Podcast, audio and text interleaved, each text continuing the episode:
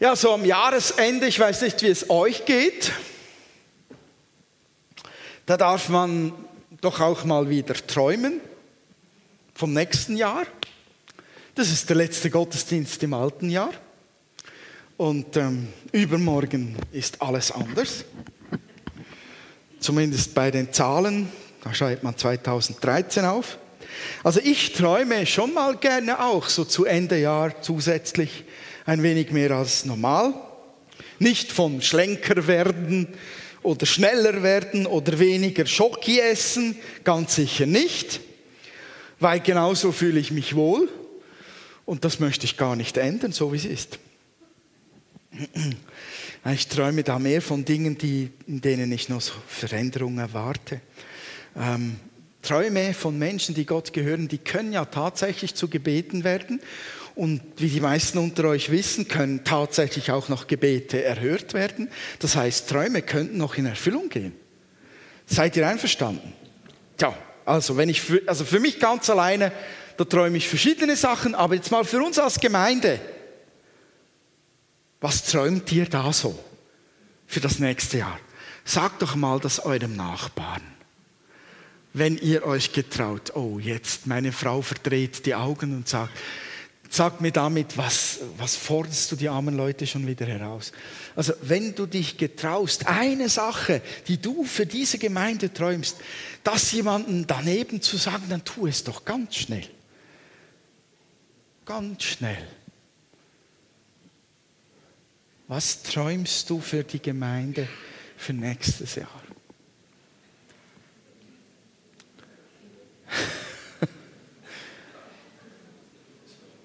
Oh, da sind schon noch ein paar Träume vorhanden.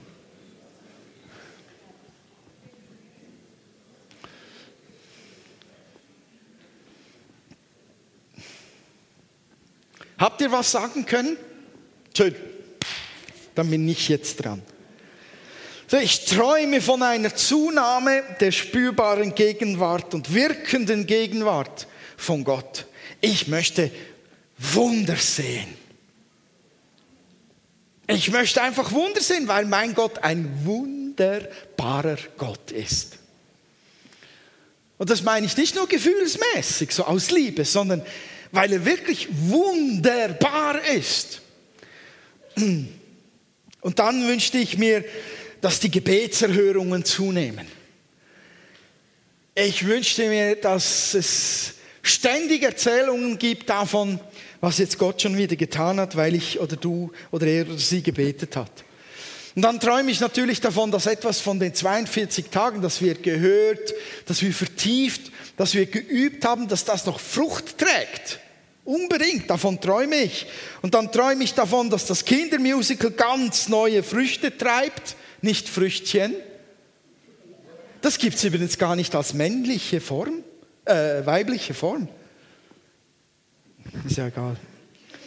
Ganz neue Früchte trägt. Ich träume davon, dass in unseren Familien es selbstverständlich ist, dass man die Dinge so des Lebens miteinander immer aus der Perspektive von Jesus heraus lebt. Ich wünsche mir davon, dass wir ähm, in unseren Familien einander ständig segnen und Gutes tun, die Hände auflegen uns freisetzen.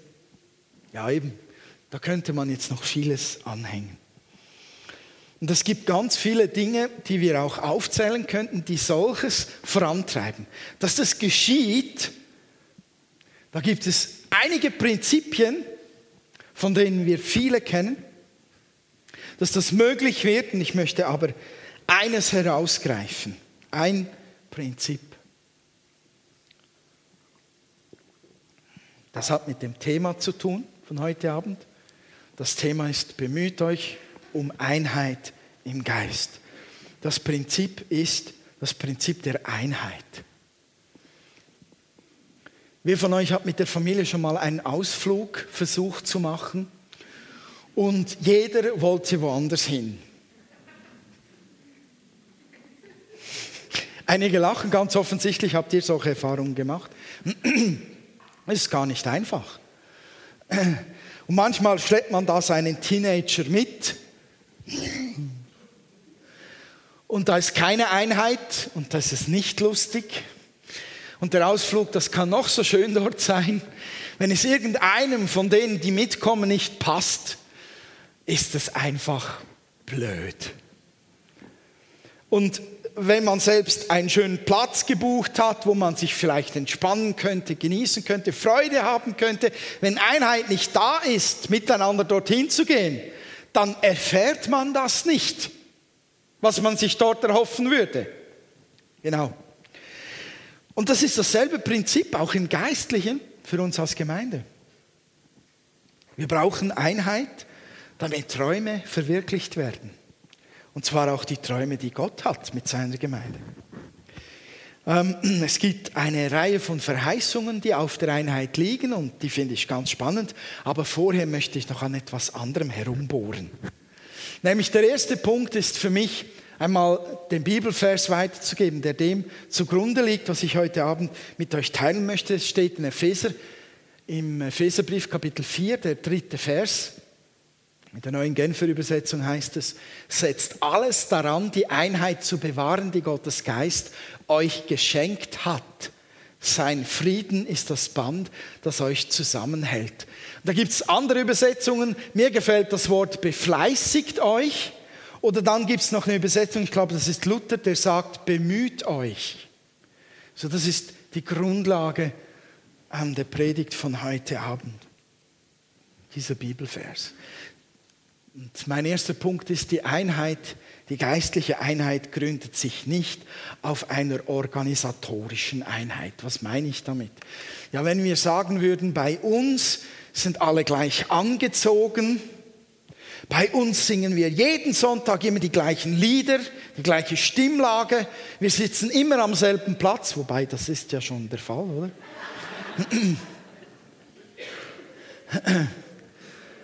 dann wäre das eine organisierte Einheit. Ihr müsst alle dasselbe glauben. Das wäre eine organisierte Einheit, versteht ihr das? So, ich als Boss würde das bestimmen und ihr als Mähmä würdet folgen. das wäre organisierte Einheit und ein paar denken, ja, organisierte Diktatur wäre das. Aber christliche Gemeinschaft das ist keine Organisation in erster Linie. Das ist äh, nicht in irgendeiner Form zuerst organisiert, auch wenn wir als Verein, um Gebäude mieten zu können und so weiter, eine Organisation gründen müssen, besteht doch das hier, das Leben hier drin, nicht aus einer organisierten Einheit, sondern das ist ein Leib, ein Körper, ein Body mit Hand und Füß, mit Herz und Hirn und Luft und Lunge und was weiß ich nicht noch allem. Es ist, geht um einen Leib, nicht organisierte Einheit. Und dann, die Einheit gründet sich auch nicht auf die Lehre, die Jesus da angesprochen hat. Wisst ihr, wir meinen ja, wir, wir glauben alle dasselbe. Das meinen wir. Wir sind hier in einer Pfingstgemeinde und wir denken ungefähr so, wo die Ausrichtung liegt. Wenn wir uns unterhalten würden über Details oder bestimmte Dinge, würden wir schnell feststellen, dass wir gar nicht alle gleich übereinstimmen in der Lehre. Und das ist auch völlig logisch, weil nicht jeder am selben Punkt steht seines Lebenswegs.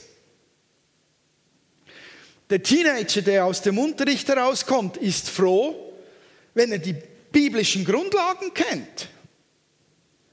Und jemand, der 60, 70 Jahre unterwegs ist im Glauben, der denke ich, hat schon eine Reife und eine Tiefe, in der er weit über das hinausgekommen ist, was die Grundlagen anbelangt. Wir sind alle unterschiedlich. Unser, unsere Emotionen sind unterschiedlich. Unser Hintergrund ist unterschiedlich. Wir erleben das Leben unterschiedlich und das prägt unsere Lehre. Da können wir sagen, was wir wollen. Es ist eine absolute Illusion zu glauben, dass wir tatsächlich eines Tages hier auf Erden alle miteinander die gleiche Lehre komplett teilen. Glaube ich nicht. Also ich habe auch Überzeugungen und die gebe ich nicht einfach her. Auch wenn noch so gute Argumente kommen, kannst du jetzt sagen, bist ein Sturkopf? Sag ich ja. Und gerne. Habe ich geprüft, erfahren, erlebt, hat sich bewährt, bleibe ich dabei. Da kannst du kommen, was du willst. Da muss schon Gott vom Himmel herabkommen, bis ich meine Lehrmeinung ändere. Aber zuhören tue ich gern. Wir müssen gar nicht eins sein, total in der Lehre, wenn wir einander nicht auffressen in dem Punkt, wo der andere es anders sieht. Die Einheit gründet sich nämlich, unsere geistliche Einheit gründet sich auf Jesus Christus. Nicht auf Organisation, nicht auf der Lehre, sondern in Jesus Christus gründet sich unsere Einheit. Es gibt eine Einheit, wir haben es im Epheser 4 gerade auch gelesen, die hat Jesus Christus geschaffen. Wir sind in Gottes Augen eins, ob wir wollen oder nicht. Wir haben nämlich alle Jesus annehmen müssen als unseren Erlöser und Herrn. Wir haben alle durch den Heiligen Geist eine Neugeburt erfahren müssen. Wir haben alle miteinander innerlich Ja gesagt zu Jesus, sonst hätten wir keine Beziehung zu ihm. Und durch das, dass wir Beziehung haben zu ihm, sagt die Bibel, wir sind in Christus. All das, was uns in ihn hineinversetzt, hat er getan. Niemand von uns, sondern er alleine hat es getan. Darum sind wir alle eins in Jesus Christus. Er ist das Fundament und der Grund für unsere Einheit, die einfach da ist. Jesus hat darum gebetet und ich glaube, jedes Gebet von Jesus ist erhört worden. Jesus sagte in Johannes 17, ähm, Vers 21, ich glaube, ich habe es hier, ja. Er sagt, ich bete für sie alle, dass sie eins sind, so wie du und ich eins sind, Vater damit sie in uns eins sind, so wie du in mir bist und ich in dir bin. Und die Welt glaubt, dass du mich gesandt hast. Ich habe ihnen die Herrlichkeit geschenkt, die du mir gegeben hast, damit sie eins sind, wie wir eins sind. Ich in ihnen und du in mir, damit sie alle zur Einheit vollendet werden. Dann wird die Welt wissen, dass du mich gesandt hast und wird begreifen, dass du sie liebst, wie du mich liebst. Das Gebet wurde erhört. Die Bibel sagt uns, wir alle essen von dem einen Leib Brot und zeigen damit, dass wir alle ein Leib sind. Habe ich das auch aufgetischt? Ja, genau. 1. Korinther 10, Vers 17. Oder ein geniales Wort ist 1. Korintherbrief Kapitel 12. Wenn ein Glied, also ein Teil des Leibes leidet, leiden alle anderen mit. Und wenn eines geehrt wird, freuen sich alle anderen mit. Stimmt das? Okay, so bildet ihr gemeinsam den Leib von Christus und jeder Einzelne gehört als Teil, als ein Teil dazu. Gott hat euch in den Leib Christi eingegliedert, als Apostel, andere als Propheten, wieder andere als Lehrer, dann solche, die Wunder vollbringen, solche mit Gaben der Heilung, solche, die anderen helfen, solche, die besondere Leitungsfähigkeiten haben und andere zur Zusammenarbeit bewegen und solche, die in anderen Sprachen sprechen können. Also die Bibel sagt uns ganz klar, wir sind ein Leib. Wir sind eine Einheit, geschaffen durch Jesus Christus. Zack, hineingefügt in diesen Leib. Das ist so. Nur, diese geistliche Wahrheit muss eine persönlich gelebte Einheit werden. Es ist ja nicht so, dass es einfach Zang macht und wir sind eins miteinander in allen Dingen, oder? Nur weil es Jesus geschaffen hat. Jeder von uns hat noch seinen eigenen Kopf, seine eigene Meinung, seine eigenen Wünsche, seine eigenen Ideen, kann auch seine eigenen Wege gehen. So, das ist nicht ein Automatismus, dass wir eine Einheit auch wirklich hier drin sind.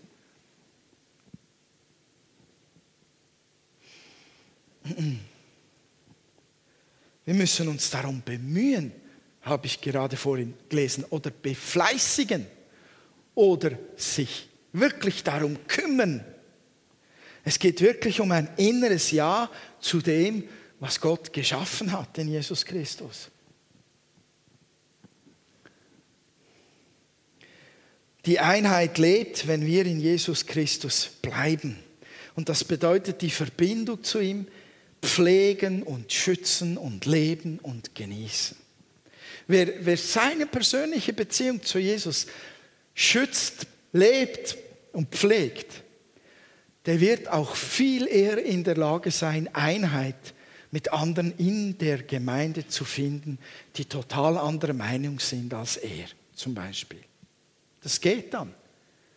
Aber wer schon mit Gott im Streit ist, wer schon keine Versöhnung mit dem Vater im Himmel hat, der wird Schwierigkeiten mit seinem Fußvolk haben. Die ärgern dann nur und nerven dann nur und enttäuschen nur. Und damit kommt man dann gar nicht zugange. So, die Beziehung zu Gott ist unser A und O, um eine Einheit in der Gemeinde zu haben. Denkt mal darüber nach. Meine Beziehung zu meinem Vater bestimmt die Fähigkeit von meinem Herzen, geistlich eins zu sein mit jedem hier drin mit. Das ist kein Larifari-Zeugs, diese Beziehung zu Gott. Das hat tiefe Auswirkungen, wenn die lebendig ist oder wenn die nicht lebendig ist, wenn sie gestört ist oder wenn sie heil und gesund ist. Da gibt es Zusammenhänge, da staunt man. Ja? Bemüht euch im Geist eins zu sein, indem ihr untereinander Frieden haltet. Das ist schon eine echte Herausforderung. Wisst ihr, das ist kein so allgemeiner Spruch. Ja, Friede, Freude, Eierkuchen. Irgendjemand hat es gepostet, das warst du. Genau, musste ich lachen. Äh, Friede, Freude, Eierkuchen, das, das haben wir zu Hause immer gesagt, wenn es darum ging, eine schwierige Situation zu überstehen miteinander. Und in der Regel hat man es dann so gemacht, dass man eben innerlich sagte, ja, schwamm drüber. Dann hat es da gefunkt und gekracht, man war geärgert oder was weiß ich. Und dann hat man gute Miene zum bösen Spiel gemacht und sagte innerlich, ja, vergessen wir es. Aber darum geht es hier in der Bibel nicht. Da geht es um Substanz. Gott wollte nicht damit sagen, haltet Frieden untereinander, indem ihr einfach über alles hinweg guckt. Schwamm drüber. Irgendwie kommt es schon in Ordnung. Süßholzgeraspel, ja immer schön nett sein, niemanden auf die Füße treten und so weiter und so fort. Paulus sagt, bemüht euch. Das ist nicht Schwamm drüber. Das ist da hineingehen, sie schmutzige Hände holen, daran arbeiten, darin rumwühlen und sich Mühe geben. Seid ihr noch da? Okay. Die Bibel sagt ja, ähm, Jesus sagt, wenn ich es vorhin vorgelesen habe, sagt er, sie sollen eins sein, wie du, Vater, und ich eins sind. Das ist unser Maßstab. Zwischen dem Vater, dem Sohn und dem Heiligen Geist. Keine Ahnung, ob es da innerlich Diskussionen gab. Aber ich weiß eins, wenn ich die Bibel lese, dann haben die miteinander an einem Strang gezogen. Und was dabei geschah, die haben immer zusammengehalten, bis auf den Moment, wo der Vater sich vom Sohn abwenden musste als die ganze Last der Sünde der Welt, der ganze Fluch, die ganze Strafe auf Jesus lag, musste sich der Vater von ihm abwenden, weil Gott mit der Sünde keine Gemeinschaft haben kann. Und er musste sich von ihm abwenden. Das war der einzige Moment, wo eine Trennung zwischen dem Sohn und dem Vater bestand. Aber sonst waren die beiden immer eins. Und wisst ihr, was ständig geschah? Wenn Gott in sich eins ist, diese Dreieinigkeit, dieses Geheimnis, dieses Verwirrende, wenn Gott sich eins ist, geschieht, was er sich vorgenommen hat. Immer. Diese Dreieinigkeit, schaut mal die Bibel danach an, schaut mal, wie oft Jesus den Vater ehrt, wie der Heilige Geist Jesus und den Vater ehrt, wie die einander ständig Lob zuschieben, wie die einander ehren. da breitet sich das Reich Gottes aus. Da kommt Himmel auf die Erde, weil diese Dreieinigkeit sich eins ist. Und ich glaube, es sind ja Dinge, die wir uns wünschten, Himmel auf Erden. Totale Einheit. Die Verheißungen für Einheit sind so cool. Kennt ihr Matthäus 18, 19? Ich sage euch auch, wenn zwei von euch hier auf der Erde eins werden, eine Bitte an Gott zu richten, dann wird mein Vater im Himmel diese Bitte erfüllen. Steht geschrieben. Das ist zum Beispiel eine Verheißung. Wenn Einheit da ist, wird man beten können, worum man will, und es wird geschehen. Geht nicht in meinen Kopf hinein. Geht nicht in meinen Kopf hinein. Aber glauben will ich es gern. Seht ihr, das sind Auswirkungen von Einheit. Ist uns wirklich bewusst geworden, dass das, was ich an Einheit im Geist lebe, Auswirkungen hat in die ganze Gemeinde, in diese Welt hinein. Wir müssen wirklich verstehen, da gibt es Zusammenhänge zwischen der Einheit, die wir miteinander haben. Das ist eine Auswirkung davon. Führung und Heilung, und Befreiung und Erkenntnis und Mut und Kraft, alles, was wir uns ausdenken können für Gebetsanliegen, all diese Dinge, die stecken da in dieser Verheißung drin. Oder dann das Modell einer Gemeinde in Einheit kennen wir aus der Apostelgeschichte Kapitel 2, Vers 46 und 47. Dort heißt es als erstes Wort einmütig und mit großer Treue kamen sie Tag für Tag im Tempel zusammen. Außerdem trafen sie sich täglich in ihren Häusern, um miteinander zu essen und das Mahl des Herrn zu feiern.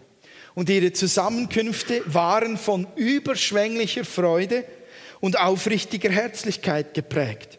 Sie priesen Gott bei allem, was sie taten und standen bei dem ganzen Volk in hohem Ansehen. Und jeden Tag rettete der Herr weitere Menschen, sodass die Gemeinde immer größer wurde.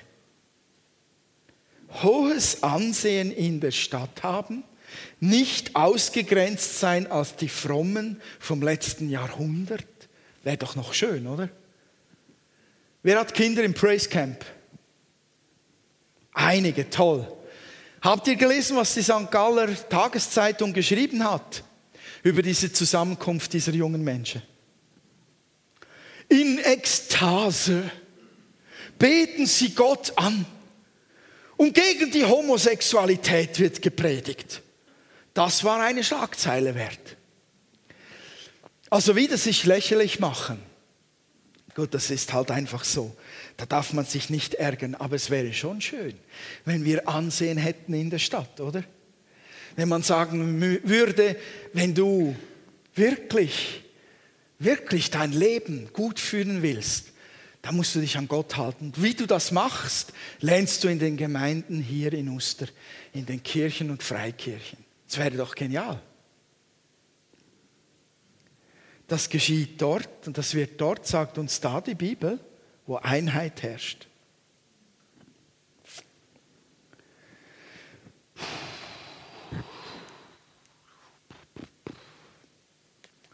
Dann gibt es eine weitere Verheißung, die in dem Text steckt, wo ich vorhin vorgelesen habe. Da steht doch in dem Gebet von Jesus, dass wenn wir wirklich geistliche Einheit haben, gelebte Einheit, dann erkennen tatsächlich die Menschen, dass Jesus Gottes Sohn ist.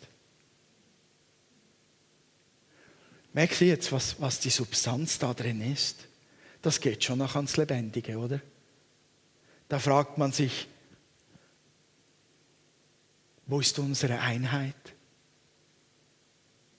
Und ich rede nicht von der Allianz, sondern Paulus hat jede Gemeinde angesprochen. Er hat zu den Korinthern über ihre Einheit geredet und er hat zu den Ephesern über ihre Einheit geredet. Er hat also nicht einfach den ganzen Leib gemeint, so weltweit, seit eins, sondern er sprach zu jeder lokalen Gemeinde an dem Ort, wo sie zu Hause waren. In Korinth und in Ephesus. So spricht er auch zur Pfingstgemeinde Uster oder zu den Methodisten oder zu der Chrishona. Seid eins im Geist. Und die Welt wird erkennen, dass Jesus Gottes Sohn ist. Hm. Ist das eine gute Verheißung? Ist das erstrebenswert? Ist das ein Gemeindeleben, das man sich so wünschen würde? Ja, wenn das Wörtchen bemüht euch nicht wäre, wenn das Wörtchen befleißigt euch nicht wäre, wenn da nicht stehen würde, setzt alles daran, oder? Leute, das ist Arbeit. Was hindert denn Einheit? Tja, wir können alle aneinander schuldig werden. Ich habe garantiert schon die Hälfte von euch mal vor den Kopf gestoßen. Ziemlich sicher bin ich schon beim einen oder anderen auf seine Hühneraugen gestanden. Also nicht die da unten, sondern die anderen. Garantiert habe ich schon in Diskussionen, wo Meinungsverschiedenheiten herrschten, jemanden irgendwo keinen Raum gelassen. Oder ich bin so hereingepoltert, dass man sich nicht mehr getraut hat, etwas zu sagen. So, huch, der ist aber schwer überzeugt von sich, volle Deckung. Das geschieht, das geschieht einfach. Das gehört zu unserem Alltag, sonst würde Paulus nicht sagen, bemüht euch.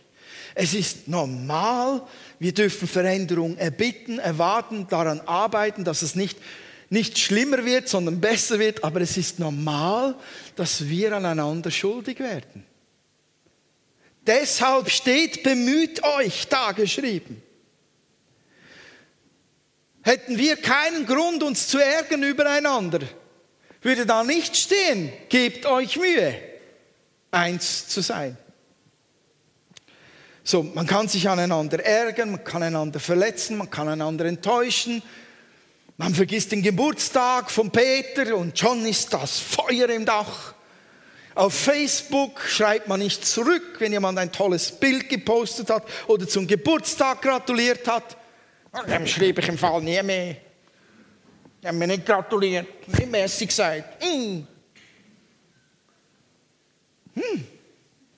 Glaube ich, kommt alles vor. Zumindest zwei Sekunden lang innerlich. Und damit bist du schon beschädigt. Damit ist die Einheit schon getrennt. Keine Panik. Man kann auch genauso schnell wieder Einheit finden, indem man vergibt. Und wisst ihr, es ist wirklich, wir lächeln, wir schmunzeln, es ist wirklich äh, so, dass wir in einer Zeit leben, wo man einfach sagt, ja, irgendwie renkt das sich ja schon wieder ein mit der Einheit. Irgendwie kommt es wieder gut, schwamm drüber, nächsten Sonntag ist es wieder in Ordnung. Die Zeit heilt die Wunden. Alles ist relativ heutzutage. Man, man schützt Ordnungen nur, wo sie einem selber helfen. Aber wo man andere ärgert, da sagt man den Leuten dann, tu doch nicht so blöd. Ich kann euch ein Beispiel geben, wenn ihr noch wach seid. 14 Tage war es her, habe ich mein Auto da hinten auf den Parkplatz stellen wollen. Da stand ein Jeep. So ein Jeep. So ein Jeep. Nein, so ein Jeep stand da, so. Lang und breit. Ja, meine Güte. Und er stand nicht nur auf einem Parkplatz, er stand auf zwei Parkplätzen, genau in der Mitte. Dort, wo privat steht, da und da. Genau dazwischen. Und nicht gerade, sondern so. Ich habe mir gesagt, du stellst einfach dein Auto so hin, so wie es geht, steigst aus und Kopf runter und einfach gehen weil die Frau, die da parkiert hatte, stand draußen vor dem Auto. Und als ich ausgestiegen bin, hat sie gesagt, nur zwei Minuten, Nur zwei Minuten, ist sie wieder weg. Mhm. Ich mache es kurz.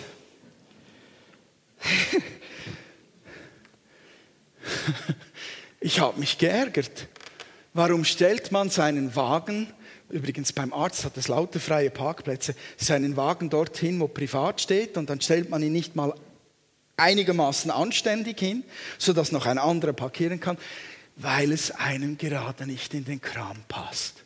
Ist ja nicht so schlimm oder der soll nicht so doof tun, der da mit dem roten Kopf. Das ist ja nicht mein Problem, wenn der sich so ärgert. Was ist das für ein hybriger Typ? So denkt man oft. Und auch in der Gemeinde hat sich das eingeschlichen. Nicht das mit dem Parkieren hier hinten.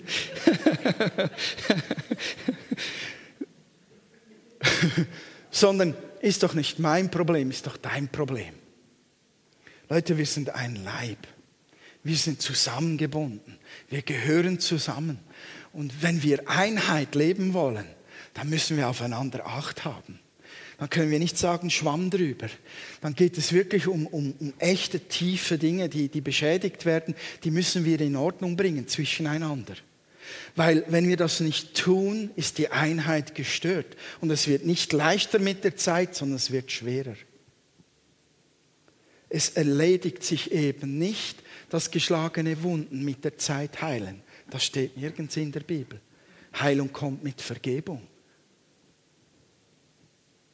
Unfrieden ist nicht relativ, der ist real. Manchmal ist er spürbar unter Leuten in einer Gemeinde, wenn Unfrieden herrscht. Es ist unser gemeinsames Problem wenn man sich daneben benommen hat. Dann tut man nicht monatelang einfach hoffen, dass es dann mal vorbeigeht und vergessen wird, sondern es ist einfach biblisch aufeinander zuzugehen oder Heilung zu empfangen, indem man Vergebung ausspricht. Nicht, weil wir der Bibel blind gehorchen wollen, sondern weil wir aus Liebe zu Gott und zu uns selbst und zur Gemeinde das tun. Nur deshalb. Ja, das sind so ernste Worte am Ende des 2012. Meine Güte, jetzt muss ich wieder entspannen. Wir brauchen Gottes Gnade. Während wir ganz viel Gutes tun, kann einfach auch vieles daneben gehen. Das ist, um es nochmal gesagt zu haben, einfach so. Das ist so. Wir müssen gar nicht uns aufregen und sagen, wow, das ist das Ende der Fahnenstange, schaut, wie wir versagt haben sondern wir können etwas tun. Wenn wir fleißig sind und uns bemühen und nehmen die, die Hilfe des Heiligen Geistes in Anspruch und um Veränderung bitten und einander Gnade schenken, dann kommt die Grundhygiene in uns drin, die kommt gut.